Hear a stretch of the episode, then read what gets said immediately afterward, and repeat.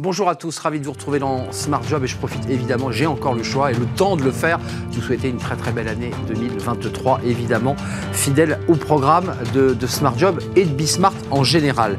Euh, aujourd'hui, dans le programme de Smart Job, eh bien, on va parler dans Bien dans son job des bonnes résolutions. Bah oui, ça tombe très très bien. Investir dans les causes plutôt que les, goodies. Des goodies souvent qui finissent au fond d'un tiroir ou dans une armoire. On va en parler avec Georges Badevant. Il est cofondateur et CEO de Captain Cause. Il va nous parler justement eh de mettre du sens dans ces cadeaux de fin d'année. Les entreprises s'engagent. Euh, le théâtre pour renforcer l'inclusivité. On en parlera avec Samuel Cohen, fondateur de Sabeco. Il nous parlera de son parcours et de ses engagements. Le contrôle en entreprise. Bah oui, euh, contrôler fliqué finalement. Est-ce que c'est pas finalement des méthodes du XXe siècle? On va en parler avec cette génération Z, le télétravail. Est-ce que l'entreprise doit se remettre en question? On va en parler avec nos experts. Ce sera dans le, le débat.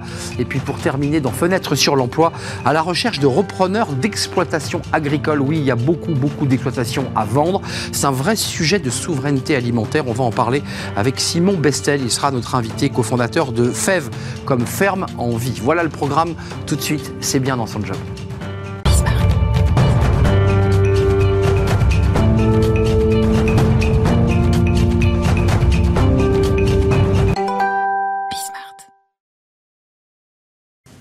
Bien dans son job. On parle des, goodies.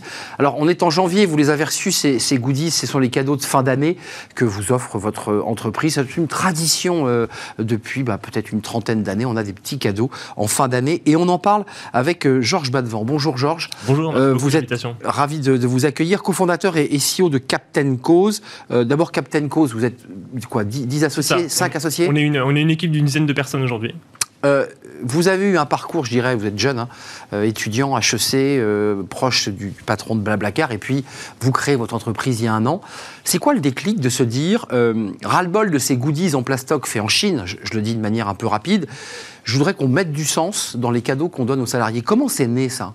Alors ça part d'un double constat d'abord, euh, et que euh, ce premier constat, c'est que beaucoup de salariés aujourd'hui euh, se rendent compte que bah, ça leur fait plaisir lorsqu'ils reçoivent des goodies, mais d'un autre côté, c'est pas forcément quelque chose qui est très mémorable et qui est toujours très utile parce que bien on a produit une étude qui justement explique que bien un salarié sur deux ne se rappelle plus des entreprises qui ont déjà pu leur offrir des goodies dans, les, dernières années.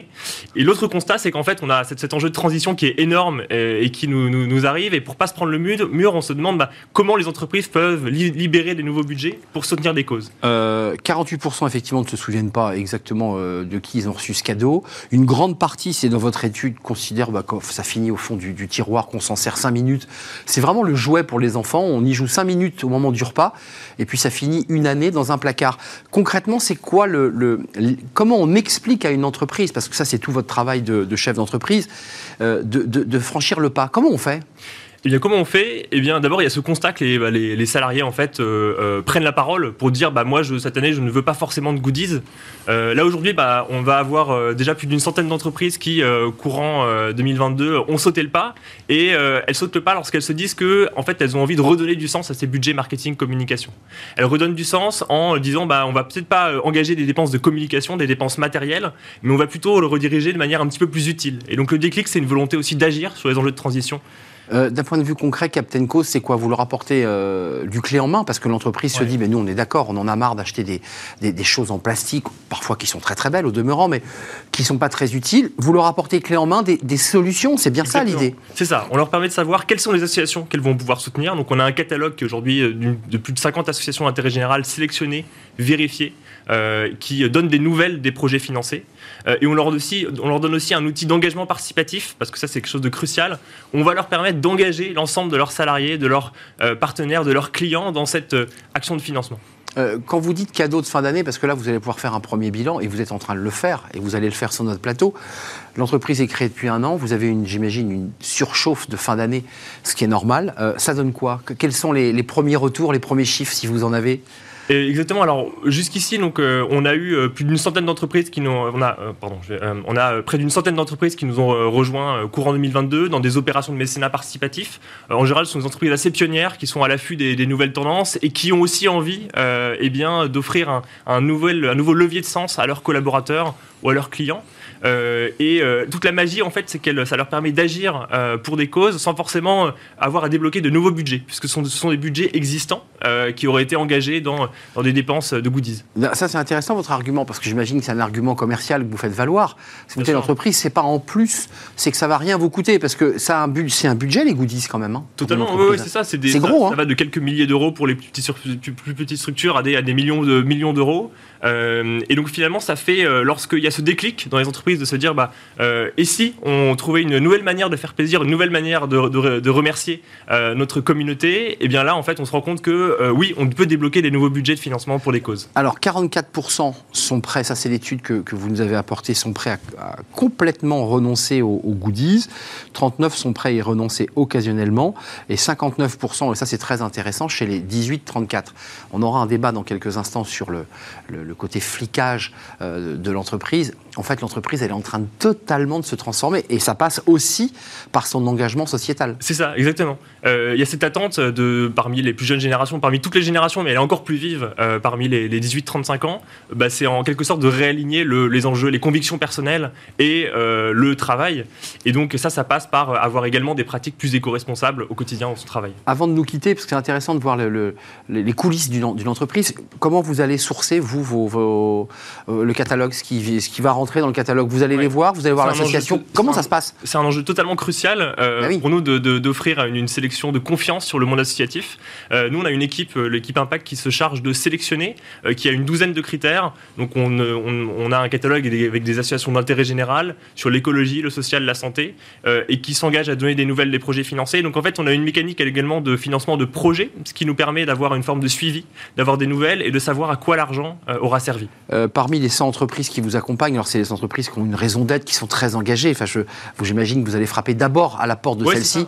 Euh, elles choisissent quoi? C'est quoi le choix des salariés? Les salariés sont libres de choisir, on est d'accord. Hein Qu'est-ce qui aujourd'hui, là, dans les premières tendances, euh, c'est quoi? C'est l'écologie, c'est le climat, c'est quoi? Alors, c'est vrai que bah, le don, c'est quelque chose de très personnel, donc chacun euh, choisit en fonction de ses convictions. Et ce qu'on va remarquer, c'est que par rapport à, la philanthropie historique, il y a beaucoup plus de place qui est accordée aux enjeux environnementaux. donc, des associations de sensibilisation, je pense par exemple à l'association Ma Petite Planète, qui est une asso qui déploie des ateliers de sensibilisation à l'écologie dans les écoles. Donc, on a une, on a une, sur, une surreprésentation pardon, de ces, euh, ces associations écologiques. Euh, en, un mot, les salariés peuvent aussi, parce que ça c'est peut-être la deuxième histoire, la deuxième étape de votre entreprise, devenir eux-mêmes des propres acteurs et aller dans les classes. Parce que là, vous parlez d'une entreprise, d'une association qui, qui, va dans les classes, mais est-ce que les salariés n'ont pas aussi envie d'aller un peu plus loin, c'est-à-dire d'aller euh, se déplacer dans les lycées ou dans les écoles? Tout à fait. Alors nous, on est vraiment un nouveau point entre les entreprises et les, associations.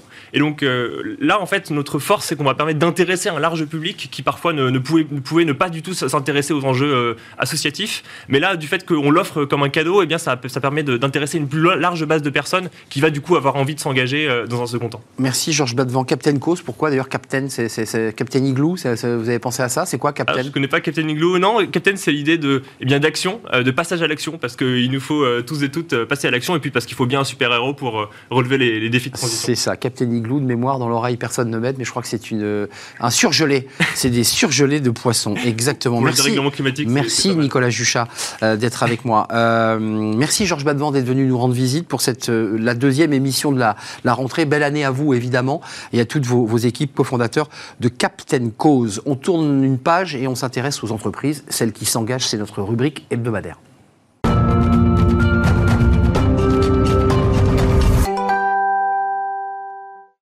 Et les entreprises s'engagent à la rencontre d'une entreprise, d'un chef d'entreprise euh, qui s'engage notamment pour l'emploi des jeunes, pour l'insertion. Et on accueille Samuel Cohen. Bonjour Samuel. Bonjour Arnaud, merci de l'invitation. On est ravi de vous accueillir. Alors, vous nous parlez du, 43, c'est ça C'est la Haute-Loire? Exactement. Vous êtes à la tête de Sabeco.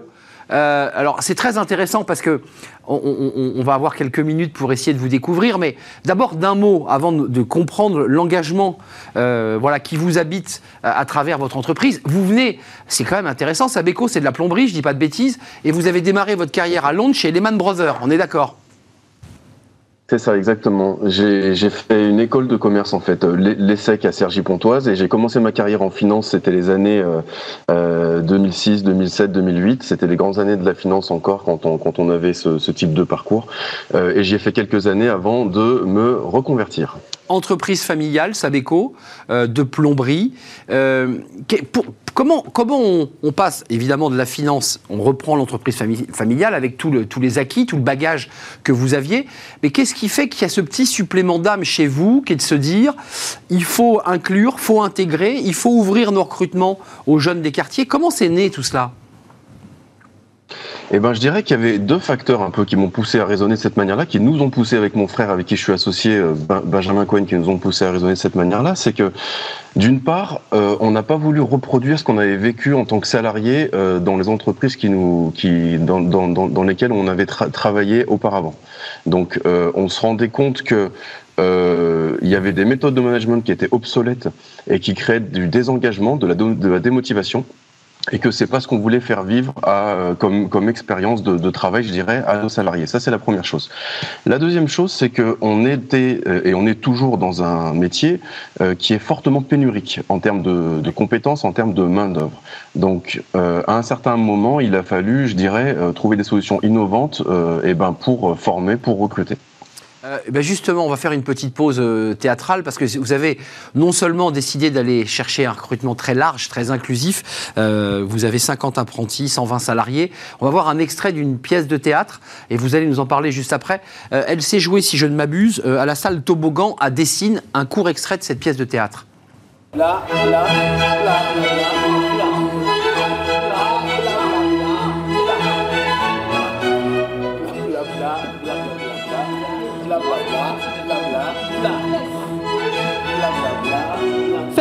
de tête ceux qui sont euh, en danseur. Vous êtes des top modèles.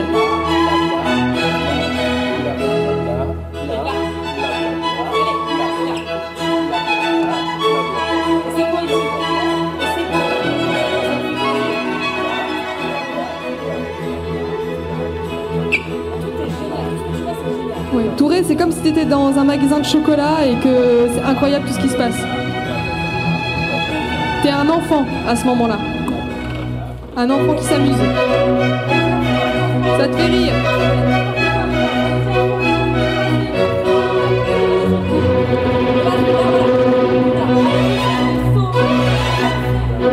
Oui, on veut plus de saut, on veut plus de saut. Faut que ça saute.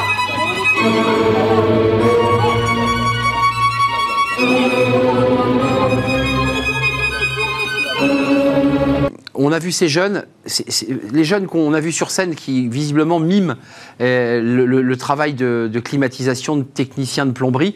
Comment s'est née cette pièce de théâtre? Racontez-nous. En fait, euh, on est parti du principe que euh, il fallait qu'on forme nous-mêmes nos apprentis et les personnes qui voulaient nous rejoindre parce qu'on trouvait personne sur le marché du travail. Donc c'est comme ça qu'on est rentré, je dirais, dans, le, monde de la, formation, qui est, qui est, un vrai métier, qui est une vraie expertise. Et on s'est rendu compte assez rapidement qu'il y avait euh, deux volets. Il y avait le savoir-faire technique. Donc il faut qu'un plombier sache remplacer une chaudière, euh, sache euh, cintrer un tuyau. Et, mais il y a aussi le savoir-être. Donc d'un côté le savoir-faire, de l'autre le, savoir-être.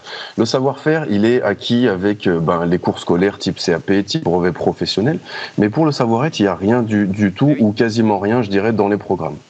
Donc euh, on s'est dit euh, qu'il fallait qu'on le, qu'on le prenne en main. Mais juste parce que quand vous faites intervenir un plombier chez... Ouais, allez-y, allez-y. Allez-y, allez-y, Samuel, allez-y. Quand vous, faites, quand vous faites intervenir un, plombier chez, chez, chez, vous, que ce soit le meilleur euh, qui fasse les meilleurs sous, sous, soudures de France, je dirais vous vous en fichez un peu. Par contre, euh, il faut qu'il soit capable euh, de vous expliquer ce qu'il ce va faire, il faut qu'il s'exprime correctement, il faut qu'il soit euh, propre dans son travail. Euh, et toutes ces, ces soft skills, tous tout, tout, tout, ces aspects de savoir-être, il n'y a personne qui leur apprend. Et donc nous, c'est ce qu'on a décidé de faire en leur donnant des cours de théâtre en fait. Chaque semaine, tous les lundis, ils arrivent à l'entreprise et ils, ont un cours de théâtre, un atelier de théâtre où ils apprennent à s'exprimer, à, avoir euh, une gestuelle, euh, à prendre conscience de l'image qui, qui, qui, renvoie. L'an dernier, on, s'est dit, bah tiens, on va aller plus loin dans, dans la démarche et on va euh, écrire et jouer une pièce dans un théâtre. Génial. Voilà comment ça s'est fait. Génial. Euh, Sabeco, entreprise qui appartient euh, à ce réseau des, des entreprises qui, qui s'engagent, qui est un, un réseau qui grossit de mois en mois et vous faites partie de ces acteurs très actifs. Merci Samuel Cohen, fondateur de Sabeco, avec votre frère. Vous, c'est l'école de commerce, si j'ai bien compris, puis votre frère, lui, avait fait une formation de CAP plomberie, on est d'accord hein? Exactement, B- BP, oui, tout à fait. BP, donc très complémentaire, avec une belle entreprise de 120 salariés, engagés, très engagés, notamment puisque les jeunes que l'on a vus euh, sur scène sont notamment des, des jeunes mineurs isolés, des réfugiés hein, notamment. hein.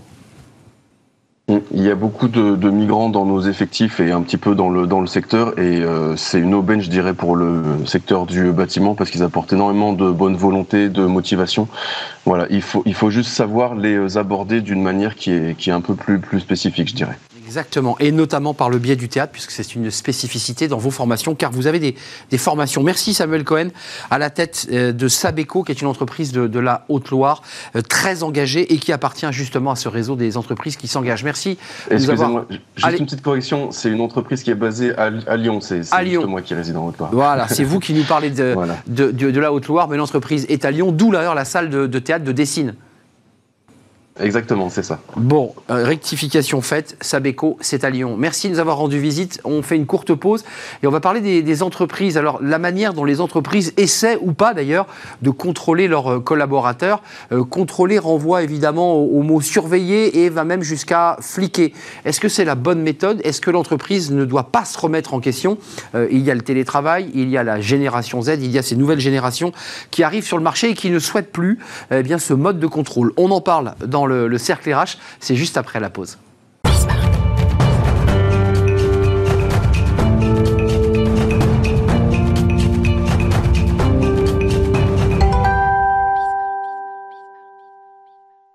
Le cercle RH, le débat quotidien de, Smart Job, le contrôle en entreprise. Vous êtes en entreprise, vous êtes peut-être manager, et on vous a demandé eh bien, de contrôler vos collaborateurs. Mais qu'est-ce que ça veut dire contrôler ces collaborateurs? Avec le télétravail qui s'impose, la génération Z qui a quelques exigences au moment du recrutement, euh, ça devient un peu un casse-tête pour l'en- l'entreprise, et en même temps, elle doit malgré tout créer de la valeur, créer de la richesse et continuer à contrôler. Bref, on, va, on fait un débat casse-tête aujourd'hui avec trois invités. Euh, à ma droite, Caroline Viard. Bonjour Caroline, docteur en sciences de gestion, professeur en management des ressources humaines et droit à l'ESC Amiens et auteur de plusieurs ouvrages, dont le dernier, Ressources humaines avec un S, qui est sorti chez, chez Duno, qui est un livre référence que, que- que les étudiants peuvent euh, consulter, j'imagine. hein. C'est un aide-mémoire sur l'ensemble des missions RH en entreprise, donc euh, plutôt généraliste. plutôt généraliste. Euh, Amélie Favreguité, ravie de vous accueillir, euh, présidente de Talent Management Group, ravie de vous, de vous retrouver sur ce plateau. Euh, vous nous parlerez aussi de la, de la relation que vous avez avec ceux que vous accompagnez dans le recrutement. Qu'est-ce qu'ils demandent, qu'est-ce qu'ils exigent? On fera le point avec vous. Et puis Florence Rollo est avec nous. Bonjour Florence, euh, fondatrice de Coachline, qui est une start-up qui accompagne et propose des formations aux managers. C'est-à-dire qu'on a les deux, euh, les deux faces d'une même pièce. Il y a ceux qui vont entrer dans la carrière et puis il y a ceux qui vont accueillir ces collaborateurs. Euh, D'abord, un petit mot très rapide. Quand on dit le contrôle, contrôler en entreprise, c'est quoi? C'est un non-sens ou ça existe toujours? Enfin, je, On contrôle toujours? C'est l'objet d'une entreprise que de contrôler Alors, c'est pas l'objet de l'entreprise, hein, bien sûr, euh, mais en tout cas, le contrôle existe toujours sous différentes formes. Contrôle par les comportements, contrôle par les résultats, contrôle par la formation, par les réunions et contrôle technologique. Hmm. De plus en plus. le mot process. Vous savez, je ne l'ai pas mis dans le lancement, mais c'est presque ça aujourd'hui qui tue les salariés. Amélie Favreguitel, le- la relation des salariés à cette question un peu angoissante. Ils ne sont pas encore entrés dans l'entreprise. Vous allez euh, les accompagner, faire en sorte qu'ils puissent intégrer l'entreprise. J'imagine qu'ils vous la posent la question. C'est quel genre d'entreprise? C'est quel genre d'entreprise? Alors souvent, on espère quand même qu'ils se sont un petit peu renseignés sur les réseaux. Mais la première question qu'ils posent, c'est combien de jours de télétravail allons-nous avoir? Ça, vous l'avez, ça, cette Ça, on l'a automatiquement. C'est souvent mis déjà dans les offres d'emploi. Ouais, de plus en Et plus. si c'est pas le cas, c'est euh, pendant les entretiens, c'est une des premières questions qu'ils nous posent. Mais est-ce qu'il vous demande, est-ce vous d'aller jusqu'à ce niveau de détail sur l'attitude du manager, euh, son, comportement? Ils peuvent vous dire, je suis allé sur les réseaux, j'ai vu que dans mon service, le manager était très dur. Est-ce que c'est des sujets que vous avez, ça? C'est des sujets qu'on peut avoir. Alors, c'est pas forcément sur le manager qui vont nous interroger, mais sur un peu la manière dont l'entreprise va les accompagner. Et donc, un peu comme si euh, c'était plus le manager qui manageait, mais que c'était l'entreprise. Donc, on va surtout parler de la culture d'entreprise. Et donc, on va avoir la culture d'un peu du style de management qui est employé dans l'entreprise. Donc, ça, oui, c'est des questions qu'on va avoir régulièrement. Côté manager, euh, parce que eux aussi, ils ont leurs états d'âme, ils, ont, euh, ils voient arriver des collaborateurs. Et objectivement, quand on fait beaucoup d'émissions sur ce sujet, ils sont un peu angoissés. Bah, c'est normal. D'abord, c'est une de leurs missions aussi, hein, de contrôler. Donc euh, après, il Ah, y a... donc vous assumez le fait. Ah oui, D'accord. ça fait partie de la mission du manager. D'accord. Euh, pour, pour nous, c'est clair. Après, il y a comment on exerce ce, ce contrôle aujourd'hui dans les environnements actuels, et puis comment on exerce le contrôle avec tel type de collaborateur. C'est-à-dire, ça va dépendre du niveau de maturité d'un collaborateur. Vous ne pouvez pas contrôler un collaborateur qui vient de prendre des fonctions, qui ne connaît pas bien encore euh, l'environnement, de la même façon que vous allez euh, contrôler euh, une personne qui est déjà complètement autonome. Mais vous allez avoir différentes façons de faire. Mais j'entends bien le mot contrôler, qui est un mot un peu vague finalement. On va essayer de, de- de l'affiner, mais il y a la manière de contrôler quand même.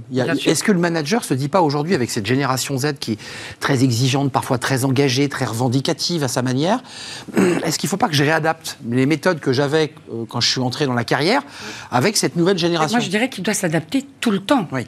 Il doit s'adapter tout le temps en fonction des, des- des personnes qui sont Ouais. dans son équipe. Compliqué quand même. hein. Ah oui. Ah, mais c'est son Mais ça, c'est ce qu'on leur apprend au- aussi quand on les accompagne. hein. Hum. C'est-à-dire qu'en fait, on doit individualiser la- Tout à fait. la- la- la- l'attitude et, Bien sûr. Enfin, ça veut dire qu'on a individualisé, alors, comme on a individualisé la consommation, on individualise la relation au travail, et, et chaque mot est, est pesé au trébuchet en fonction de la personne. La relation managériale, en fait, s'adapte en fonction de la typologie euh, des collaborateurs. Donc, on va s'adapter en fonction de l'âge du collaborateur, de son niveau d'études, euh, de son diplôme, de ses missions. Il faut savoir que le contrôle en entreprise est, autorisé. Il n'est pas Évidemment. interdit, mais il doit être pour- proportionné dans le cadre d'un lien de subordination hein, qui est induit par le contrat de travail. Mais justement, on, on y arrive doucement.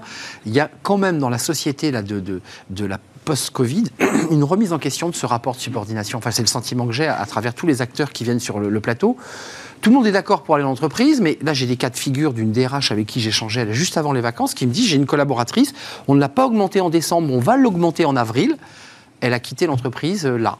Euh, Enfin, il y a plus rapport de, de, de, de lien de subordination. Vous, vous le ressentez ça on met plus le manager sur un Ouais. piédestal, on met plus l'entreprise sur un piédestal, on est plutôt, et c'est un peu une technique qui vient un peu des US. C'est horizontal. On devient des salariés un peu, euh, Bah ouais. euh, j'ai envie de dire, euh, rebelles. Exactement. Parce que bah, si on n'obtient pas ce qu'on a, on va tout de suite aller voir ailleurs. Ou consommateur d'ailleurs, Ouais. si je peux me permettre. C'est c'est un Vous êtes client. d'accord avec le ça salarié, c'est un, C'est un client. client. Quand on vous parle de marque employeur, finalement, on s'adresse à des potentiels clients.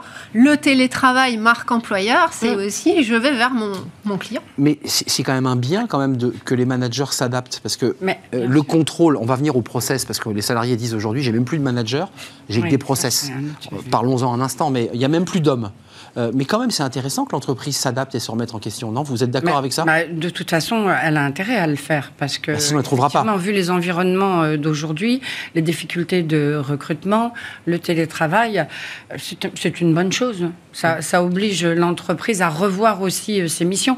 Ça oblige à des clarifications, je dirais aussi. Mais vous, vous dans les salles de formation, quand vous avez vos managers euh, voilà, face à face, Oui. vous sentez bien la psychologie de ce manager? Vous sentez bien qu'il est vieille école et qu'il a très très envie d'imposer son attitude de contrôle. Ça dépend du manager. Ça dépend de la manageuse ou du manager. Mais vous en avez. Bien sûr. Comment on les accompagne à être un peu différents dans, dans- dans Alors, leur attitude en, en- en leur expliquant, en leur expliquant les choses, parce que faut pas croire, euh, ils peuvent être euh, effectivement un peu peut-être certains pour certains anciennes écoles autoritaires, mais euh, quand ils ont un, un jeune de, de la nouvelle génération devant eux, ils s'arrachent les cheveux. Donc ils sont quand même bien contents d'avoir à un moment donné des clés pour que les choses se passent mieux. Hum. Ça, ça, ça, c'est les clés que vous leur apportez. Bah, bien sûr. Mais cette fameuse génération Z, elle est consommatrice, elle est un peu rebelle, vous dites.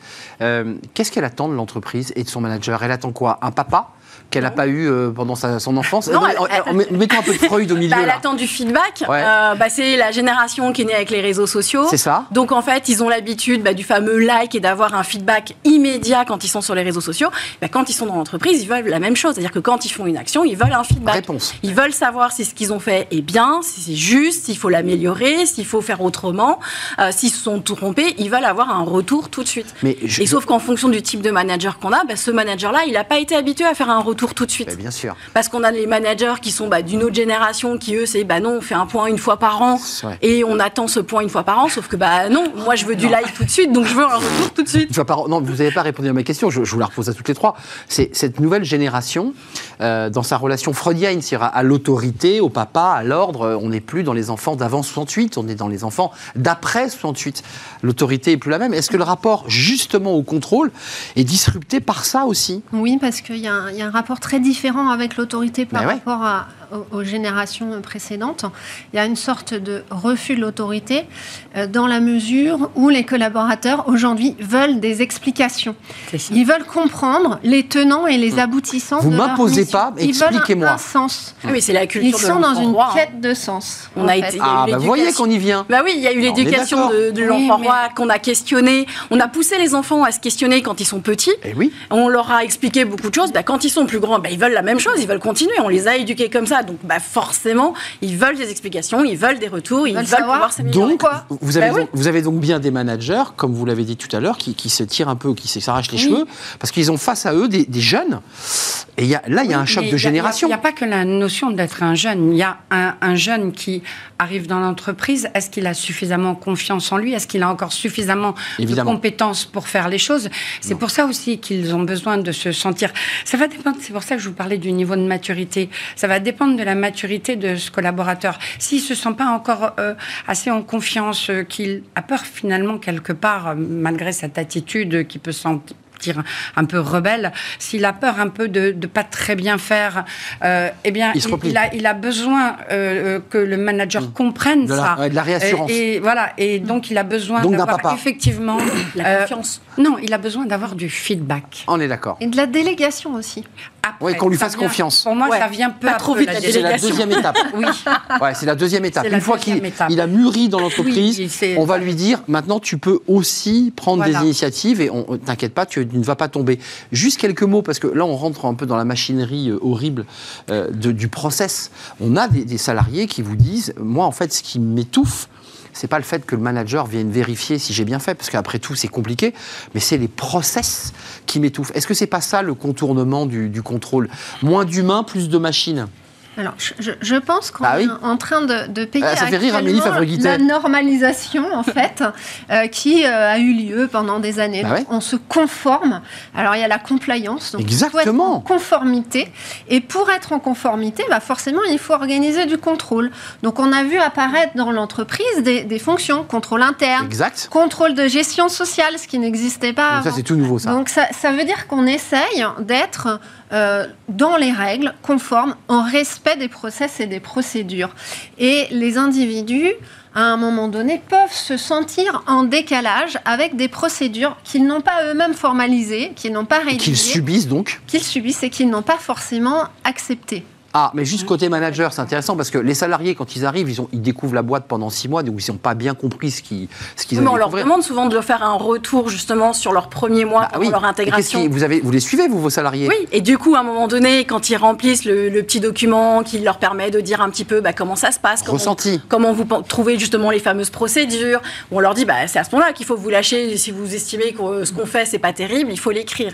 Alors, il faut l'écrire avec les mots justes pour Mmh. pas blesser non plus les personnes qui ont mis en place ces procédures. Mais c'est aussi important que justement une nouvelle recrue puisse mettre des mots sur ce qu'elle ressent et sur les procédures qu'elle va devoir utiliser. Elle va peut-être être euh, au début l'amorçage d'une modification justement des procédures. Et utile pour l'entreprise. Utile C'est des éléments très très clés. Côté manager, parce que c'est pas les managers qui produisent la- la- le, le process très souvent, ils appliquent aussi des process. Mm. Quoi, ils se cachent derrière, euh, ils s'abritent derrière. c'est un bel outil ça pour les Bon, managers? D'abord, je dirais que ça va dépendre aussi de certaines. Aujourd'hui, il y a quand même certaines entreprises qui acceptent euh, euh, à ce qu'on appelle la, la- la construction, en co-construction en intelligence collective. Et à ce moment-là, euh, à travers des processus, Tous on ensemble. construit ensemble par rapport au sujet qui se pose actuellement dans l'entreprise. Et effectivement, force est de constater qu'à partir de ce moment-là, il y a un sens qui est donné aux choses. Ils y ont Là, participé. on se réapproprie le et on process. se réapproprie. Donc voilà, ça c'est le meilleur des cas possibles, bien évidemment. Euh, dans les autres cas, quand euh, il y a des processus et que en fait les gens se rendent compte La- que la l'assurance, la euh, banque, voilà. Euh, donc là, ça, ça commence et puis quand il y en a trop aussi, euh, ça commence à, à mal passer aussi. Ju- Juste vos managers par rapport à toutes les règles, euh, parce que c'est très détaillé euh, dans, dans- dans votre, euh, dans les fiches que j'ai reçues. Vous avez travaillé sur tout- tous les modes de contrôle, alors, qui est juridique, organisationnel. C'est très structuré, mais il y a aussi euh, le, euh, bah, les lanceurs d'alerte, le débat égalité homme-femme, les mots qu'on ne doit plus dire, euh, l'apéritif du vendredi qui doit disparaître. Enfin, toutes ces espèces dans lesquels parfois les managers voilà, euh, avaient vécu et à qui on dit attention. Ça aussi, c'est une source d'angoisse pour les managers, non? Parce qu'il y a quand même, dans, dans la relation, non, je dis pas qu'il faut être vulgaire, mais euh, parfois, il y, a, il y a le manager qui se dit, mais il faut que je fasse attention à ça, j'ai ça aussi à gérer, j'ai le processus. Est-ce qu'il n'y a pas beaucoup, beaucoup de choses comme ça Bah, nous, coup on ne ressent pas trop, trop euh, ça. Ce, Ils gèrent. ce- oui, oui, ils, sont assez adaptés à, à ce qui est en train de se passer. D'abord, il faut savoir aussi qu'ils sont, euh, ils sont plutôt extrêmement débordés aussi. Bah oui, Euh, bah oui. Donc, euh, voilà, donc euh, il y a, y moi, je- en tous les cas, de ce qu'on observe nous, c'est pas un sujet qui arrive dans, dans les premiers sujets. Égalité homme-femme, ils sont plutôt respectueux, je dirais, plutôt euh, Engagé sur ce sujet. oui, engagé. Euh, non, je ne vois pas à ce niveau-là de, de sujet. La suite, c'est quoi? Vous, vous qui observez à la fois côté marché du travail et puis je dirais d'une vision un peu plus en hauteur, euh, on va vers l'entreprise libérée, parce que l'entreprise libérée soulève, alors là c'est l'extrême, mais soulève l'idée que chaque salarié devient et devenant autonome de sa fonction peut lui-même réparer, améliorer sans avoir besoin de manager. Est-ce qu'on va vers, vers ça ou pas? Alors, il y a- y, une volonté de changer les modes organisationnels dans les entreprises. Ça pousse quand même. Hein Le problème, c'est que euh, on l'a vu pendant le confinement avec un télétravail qui a été contraint. Tout ce qu'on avait observé avant de- d'entreprises libérées, de fin du contrôle, autonomie, confiance, délégation, d'un seul coup. Les managers ont repris leur très mauvaise habitude de faire du micromanagement, donc contrôle par les contributions, multiplication des, des réunions impromptues, multiplication des formations pour occuper les gens. Donc finalement, est-ce que le naturel reviendrait pas parfois un peu trop vite quand on veut libérer les choses trop rapidement aussi? Bah, c'est Euh, ça. euh, Donc ça veut dire, Amélie, que c'est un 50-50. Il y a la place de l'entreprise dans la manière dont elle organise son contrôle, et puis aussi le, le- le jeu du salarié. Le jeu du salarié. Bah oui. Tout le monde ne peut pas Bah aller ouais. vers l'entreprise libérée parce que tout le monde n'est pas fait pour travailler dans un mode entreprise libérée. Comme tout le monde n'est pas fait pour être entrepreneur, tout le monde n'est pas fait voilà, pour plein de choses différentes. Donc en fait, à chaque individu de trouver le mode d'entreprise et d'organisation qui va lui convenir.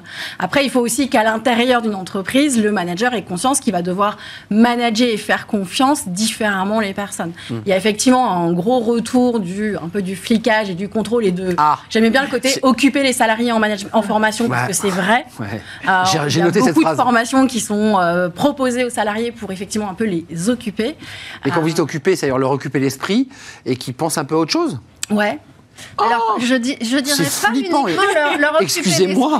mais c'est aussi être sûr qu'ils ne feront pas autre chose Oui, Que ce qu'on leur demande. que ce qu'on leur demande Ouais. et qu'ils n'iront pas euh, ailleurs que dans l'entreprise. Alors ailleurs, c'est de façon virtuelle. hein. quand on est en télétravail, on peut être ailleurs en étant euh, à son bureau. Mais juste, on n'a pas résolu cette question. Est-ce que le télétravail, c'est une manière de contourner aussi la pression euh, sociale, de flicage d'une entreprise? Est-ce que le télétravail, c'est pas une manière de contourner ça et ne pas avoir son manager euh, dans, dans son espace professionnel? Oui, non On peut contrôler tout en étant en télétravail. Oui, mais c'est- euh, c'est différent. pas la même chose.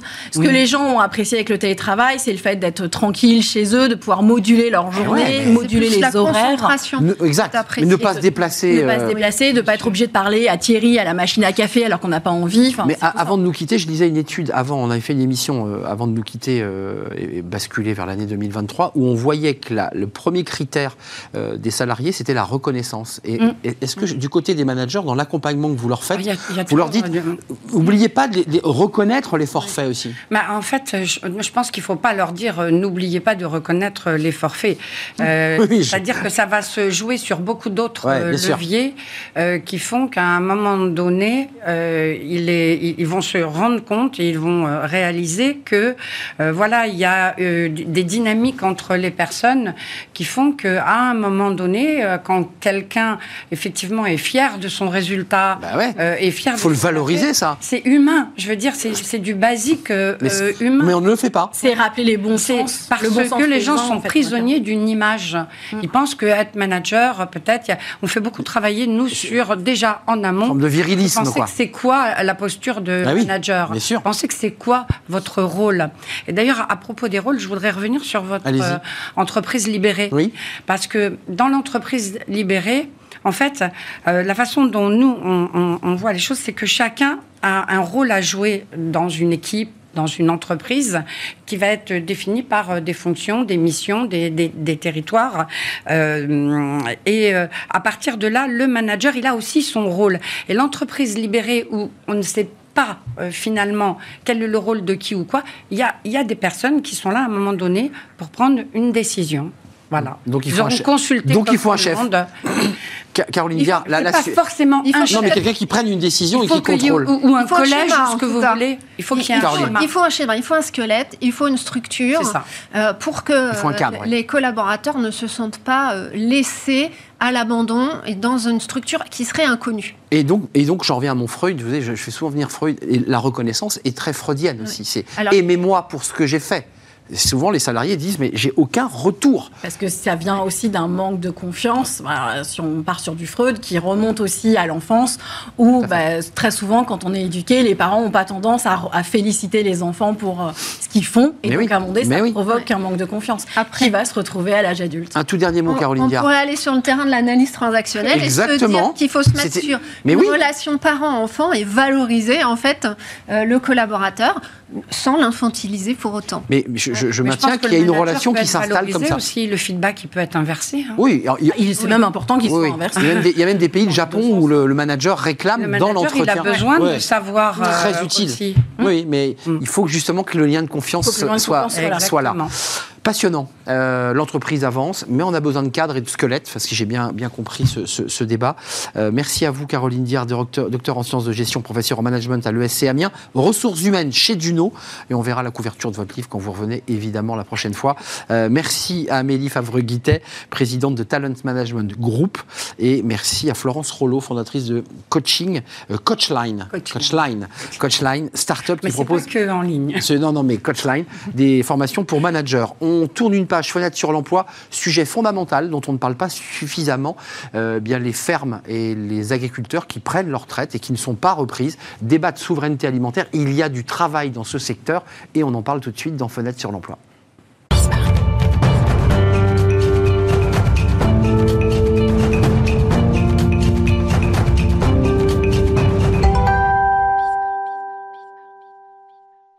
Et on termine avec Fenêtre sur l'emploi sur un, un sujet, avec un sujet passionnant sur les, les reprises d'exploitation agricole quand on voit le nombre de départs à la retraite des agriculteurs avec euh, bah, le débat de la désertification et le débat de la souveraineté alimentaire. Il faut que ces fermes vivent et continuent à produire des céréales, à produire du lait, des bovins et des ovins. On en parle avec Simon Bestel. Bonjour Simon. Bonjour. On est ravi de vous accueillir, cofondateur de Fève, ferme en vie, hein, ça n'a rien à voir avec la, la galette des rois. Votre idée il y a deux ans, c'est pour le dire simplement, de créer, euh, mettre en relation l'offre et la demande. Euh, vous avez constaté, vous êtes ingénieur agronome, un nombre de fermes qui disparaît, d'agriculteurs dont le fils ne reprend pas, et puis en face, eh bien, des, des salariés ou des personnes formées qui ne trouvent pas. Euh, L'idée, elle est là. Essayez de les accompagner financièrement. Commençons par le début, parce que avant de parler de la plateforme et l'idée de produire des céréales, il faut investir beaucoup d'euros pour pouvoir posséder une ferme. Oui, tout à fait. C'est un, ça a été un de nos premiers euh, sujets. Euh, Une ferme reprendre, c'est beaucoup d'investissements pour euh, le foncier, évidemment, le bâti, le matériel, le cheptel. Donc, on a au départ créé une foncière qui va racheter les fermes, les louer ensuite au porteur de projet qui va s'installer. Au bout de quelques années, le porteur de projet va pouvoir racheter à Fève cette exploitation une fois qu'il aura stabilisé sa production et qu'il aura les moyens d'investir dans le foncier et le, et le bâti. Alors, euh, il y a l'enjeu financier, et ça, Ouais. c'est vraiment un sujet euh, casse-tête, parce qu'on n'a pas les, les 5 millions, les 4 millions pour, pour mettre, et parfois c'est plus. Et puis ensuite, il y a quand même l'idée, par une plateforme que vous avez créée, euh, c'est très moderne, on va sur, sur FEV et on voit ce qu'il y a à reprendre. Là, je, je- je- je le disais tout à l'heure en, en lancement, élevage en Mayenne, grande culture au sud de Toulouse, là c'est 60 hectares, euh, 45 hectares d'élevage en Dordogne, euh, élevage en Haute-Vienne. Ça veut dire que vous le destinez à qui ce- cette plateforme? À des Parisiens qui disent euh, parce qu'il faut être formé, on ne peut pas arriver dans une ferme de 45 hectares ou de 60 hectares sans formation. Tout à fait. Donc, euh, c'est évidemment destiné avant tout à des gens qui ont un profil agricole. Bah oui. C'est-à-dire qu'on va avoir une certaine expérience en tant que salarié ou en tant que même stagiaire, hein, mais au moins donc 2-3 ans d'expérience sur plusieurs fermes si possible. Et c'est donc ceux-là, euh, ces, ces porteurs de projets euh, auxquels on s'adresse.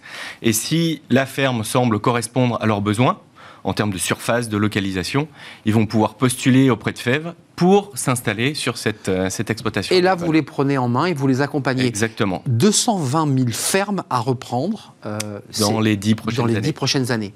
Enfin, c'est un marché colossal. Oui. Est-ce qu'en face, on a le nombre euh, de, de salariés futurs entrepreneurs capables de reprendre ces fermes? J'ai l'impression que quand on, on voit les écoles en, BTS agricole, euh, bah, il y, a, y y quand même un petit- une petite pénurie là. Tout à fait, il y a une vraie désaffection en fait euh, de l'agriculture. Alors en même temps, il y a beaucoup de gens qui veulent revenir à la terre et qui n'ont pas forcément les compétences, la formation. Donc il y a un très gros enjeu euh, de ce point de vue-là. Euh, certains, euh, certains comme le Chiffre Project prévoit à l'horizon 2050 qu'il faudrait un million de personnes, euh, un million d'agriculteurs euh, en France. On n'en a plus que 400 000. Donc il y a un énorme enjeu à ramener des gens formés sur les exploitations agricoles pour assurer ces reprises et diversifier les productions. Euh, concrètement, ça, c'est pas votre sujet, mais ça l'est quand même, parce que cette plateforme, elle met en relation l'offre et la demande. Et si vous n'avez pas, évidemment, de, de, de demande salariée, ou, ou- ou- bah, vous- euh, voilà, ces fermes ne sont pas reprises, comment vous faites là? C'est quoi la réflexion que vous menez? Parce qu'on voit bien qu'il y a aujourd'hui des fermes à reprendre, il y a des terres à exploiter, euh, mais en fait, en face, c'est compliqué. C'est compliqué ou pas? Ou ça mord euh, fort? Alors nous, on est encore relativement petits, donc pour nous, c'est peut-être un peu moins compliqué parce qu'on va trouver des porteurs de projets qui peuvent s'installer assez vite. Mais déjà, euh, on a déjà en tête euh, le fait qu'il va falloir sans doute accompagner une bonne partie des porteurs de projets dans le temps, sur un an, deux ans, trois ans, avant qu'ils puissent réellement s'installer. Donc leur donner les clés, les outils pour bien se former, construire un projet solide, se faire accompagner par les structures, chambres d'agriculture ou autres, qui vont pouvoir les accompagner dans tout ce processus d'installation. Parce que voilà, les installations se feront pas en six mois, faut pas se leurrer. Il y a beaucoup de gens qu'il va falloir accompagner sur du temps long pour permettre ces installations. J'ai noté quand même que dans les cinq exploitations, que j'ai pas toutes citées d'ailleurs, parce qu'il y avait aussi un élevage de 140 hectares de terrain. Celle-ci, c'est une très grosse exploitation dans la Vienne, euh, avec une maison d'habitation, parce que tout est très détaillé, avec des extensions possibles, ce qui donne aussi envie à, à celui qui va investir de se dire tiens, je vais augmenter le chiffre d'affaires. Vous y notez agroécologie, c'est très intéressant. Oui, alors parce qu'ils ça- sont pas tous agroécologiques ceux qui reprennent. Non, mais c'est alors Ça, c'est la votre- vocation, c'est la vocation de FEV. On veut effectivement faciliter les installations, mais aussi entraîner un peu un changement du mode d'agriculture, aller vers de l'agroécologie. Donc il y a plusieurs choses dans l'agroécologie. J'entends. En gros, avoir une agriculture vertueuse. Hmm. Et donc on va un nous- minimum raisonné. même très raisonné. Donc, euh, on va avoir de la conservation des sols, de l'agroforesterie, de la diversification des productions, du bio. Voilà, euh, vraiment euh, une agriculture vertueuse qui va, qui va aussi répondre aux enjeux actuels hein, de euh, changement climatique, de perte de fertilité des sols et autres. Qu'est-ce que vous voulez faire de cette terre? Est-ce que vous allez épandre des milliers de tonnes de pesticides ou est-ce que vous avez une vraie Vision. des- une vraie vision de transformation des, des, territoires et, et de l'entretien de ces territoires? Oui, exactement. Merci Simon Bestel. Allez donc sur la plateforme FEV, Ferme en vie. Peut-être que vous avez envie de changer de, de vie. Il faudra pour le coup vous former tout de même euh, au, métier de la terre parce que ça ne s'apprend pas comme ça. Il faut se former. Merci euh, Simon. Euh, FEV, Ferme en vie avec une plateforme pour mettre en relation l'offre et la demande et vous accompagner financièrement. C'est la fin de notre émission. Merci, Merci. Simon euh, d'être venu nous, nous rendre visite.